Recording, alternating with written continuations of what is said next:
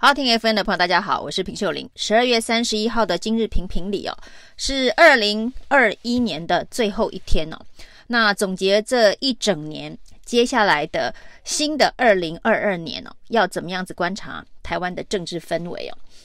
美岛电子报呢，在岁末年终做了一个民调，这当然是他每个月所公布的国政民调，那也给这个执政的民进党政府交出了一份成绩单哦。那蔡英文总统呢，不管在信任度还是满意度，通通都过半了。那这一整年的政治风波，风风雨雨，那这个罢免案，这个陈柏维的罢免案输了，然后四大公投的这一个投票案，在大家一致不看好的状态之下，蔡英文扭转了逆势啊。那他的信任度高达百分之五十三，他的满意度高达百分之五十五，这是他的第二届的总统任期哦。这跟马英九在第二任总统持续低迷的满意度相较，蔡英文显然呢超越了马英九相当的多，甚至连行政院长苏贞昌的这一个满意度不满意度的死亡交叉，重新回到黄金交叉。也就是说呢，虽然数字不是太好看，但是呢。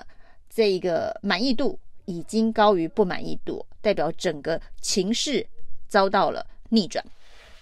那当然，这个国政民调当中呢，也调查了人民对于台湾的这个经济状况，因为其实大家最关心的还是自己的生活有没有变得更好。那其实对于台湾经济状况的这个评估哦，那当然呢，人民总是挑剔的，所以呢，大家都会感受到经济没有变好。所以呢，对于经济比较负向看法的民众哦，还是高达百分之五十九点四，而六成的人觉得经济并没有变好，那觉得变好就百分之三十八点七。虽然这个数字呢，跟过去以来大家对于这个经济指标的判断来讲哦，认为经济正向的人其实是已经相对上比较多了，但是仍然有高达六成的人觉得经济不够好。一大早呢，又看到呢，长荣海运发了四十月的年终奖金，那台积电呢也是这个好消息不断哦，但但是很多人都不是长荣海运的劳工也很多人都没有在竹科上班呢、那对于大部分的人，其实看似台湾经济蓬勃发展，出口不断创新高，都是集中在少数产业哦，包括了这个科技业，包括了可能这个海运，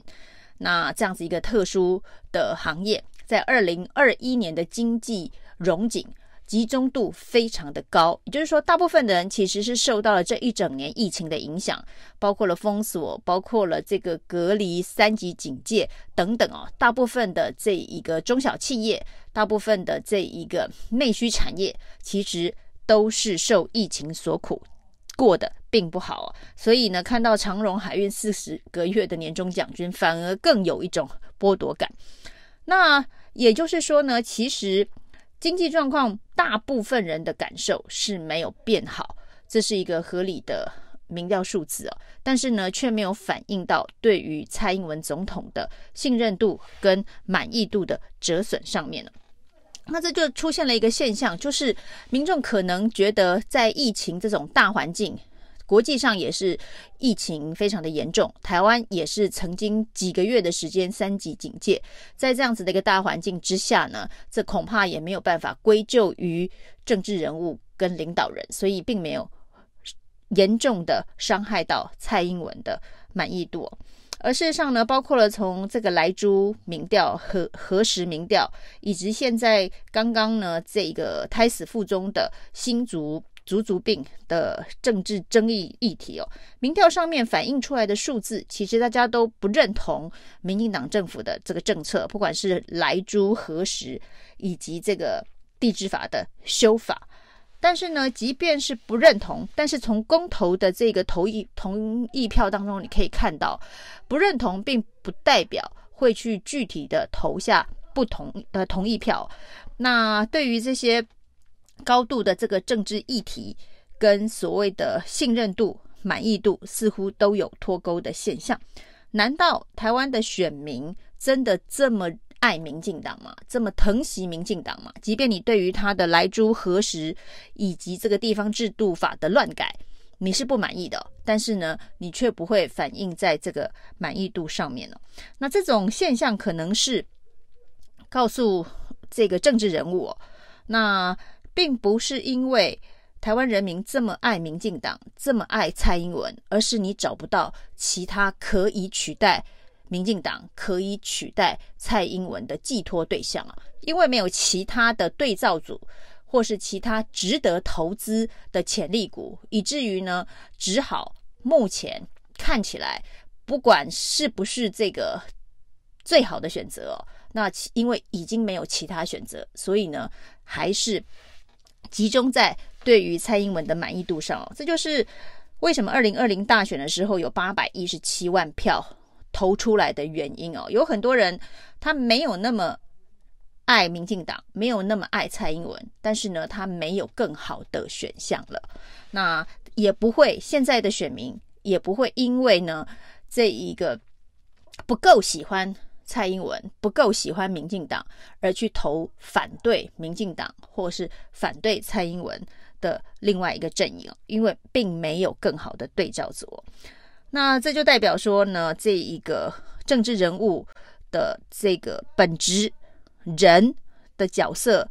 人的这个定位，其实是比政党还要重要的。那现在的这个蔡英文，其实就有一点点像当年的李登辉哦。那其实呢，李登辉在这个第一次总统直选的时候呢，也拿到了超高的选票。当时呢，其实很多民进党的人哦。并没有投自己的候选人，他们投的是李登辉哦。那也是因为人选的关系哦，因为并不是非常的爱李登辉，或者是非李登辉不可，但是只是另外一组人选呢、那让大家觉得并没有比这个李登辉、彭明敏并没有比李登辉更具有吸引力、哦、那这当然就是一个。民众心中对于什么样子的一个政治人物能够担任领导人的一个信任度跟满意度的一个基本的定位哦。那另外一个现象可以看到，就是所谓的这个责任政治啊，是不是已经跟这一个政策的失败有所脱钩哦？因为我们看到呢，其实，在民进党政府的这个政治这个操作之下，呃，为了这个失败的。执政而下台哦，比如说吴鸿谋为了这个普悠玛号下台啊，那但是呢，呃，不多久又转进了新的职务。其实他在高雄气爆案的时候就已经示范过了如何因为负责任请辞下台而连连升官呢。那这些事情呢，民进党政治。人物领导人不断的示范给人民看，所以人民现在已经知道了，当一个失败的政策，你要求他要为这个失败政策负起责任下台这件事情哦，呃，没有那么举足轻重哦。即便呢，他现在呢，因为负责下台，那只是转进，那他会转进去一个更好的位置哦。所以人民现在知道，台湾政治人物的这个道德标准其实是非常的低啊。你犯了错下台呢，但是你很快会在其他地方复出，而且呢，搞不好会爬得更高。那大家都看清楚了，那眼睛也是雪亮的。那所以呢，对于这样子的一个压力、责任政治哦。其实这是最近这一个国民党阵营相当的不能理解的事情哦，就是为什么比如说断交了八个国家，可是吴钊燮不需要下台，那恋战职务，其实也没有太多的民意站在国民党的这一边呢、那这这就是因为这长期以来这件事情已经让人民觉得那不是一个有用的手段，因为下了台的人很快就会再转进新的职务，就跟台湾政治人物的承诺。真的是不值钱一样哦，太多说要退出政坛的人，现在都还活要在政坛走来走去，你天天都看到他哦，那这就是呃一个手指头数不完。所谓退出政坛，已经是变成政治人物在失败之后的一个笑话，选举时候的一个笑话。所以呢，聪明的台湾人民知道，你现在叫他因为政策的失败而负责下台，不如你在定期选举的时候用选票把他赶走。那对他来讲的打击更是重大。那累积几点够多的失败政策，最后呢，这个选票给的一次的重击啊，就可以明白的显示出人民的愤怒。那其实这是台湾的这个民主政治、台湾的选举的文化，呃，历练了非常多次之后，大家所淬炼出来的结论。所以呢，在二零二四的这一场大选当中哦，那二零二二基本上呢，还是以地方层次的政治选举哦，你在地方的经营，所谓的这个陆军能有多扎实，组织能有多绵密，还是一个选举胜败的主要的指标。那目前看起来，蓝营的地方首长呢，基本上呃，在施政的满意上面，基本上也跟现在的蔡英文一样啊，大概都是过半。的满意度，在过半的满意度的首长要连任，基本上的困难度都不是太高。那二零二四的这一局的变数相对上就比较高，因为中央层级的选举在二零二零已经告诉大家，大家会用最高规格的方式去检验了。那对于整个呃台湾的这个主体意识的这个呈现这部分呢，会用最高。标准去检验，所以呢，并不是所谓的